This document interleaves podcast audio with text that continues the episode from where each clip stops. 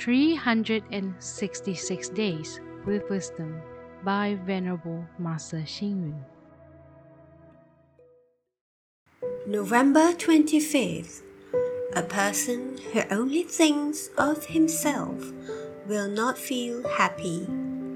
A person who emphasizes self interest would fail in the end. The incitement to follow your instincts in this era is full of danger, especially among the younger generation.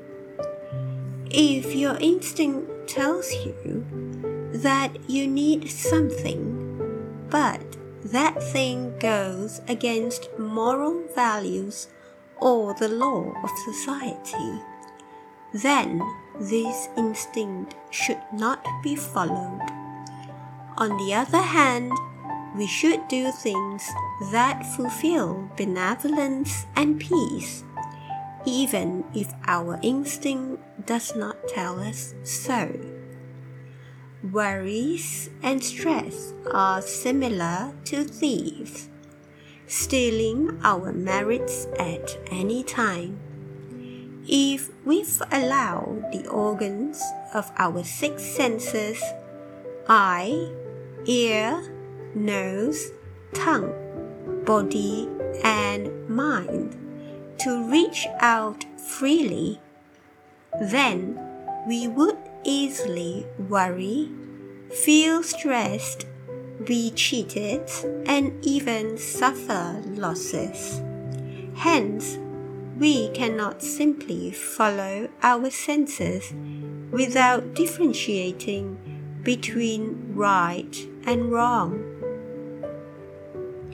Another negative phrase that is often employed is what's wrong with it as long as I like it. If an act breaches human ethics and morality, then we should not perform the act no matter how much we like it.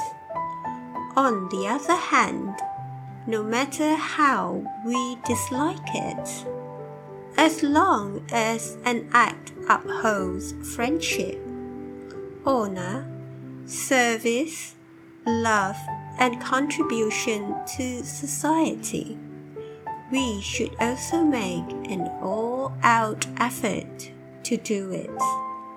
Therefore, if we have the inclination to follow instincts or say, What's wrong with it as long as I like it?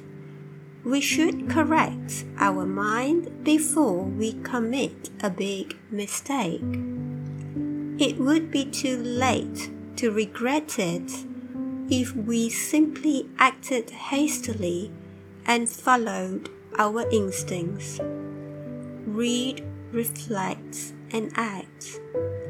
If we allow the organs of our six senses eye, ear, nose, tongue, body, and mind to reach out at will with troubled thoughts, then we would suffer losses.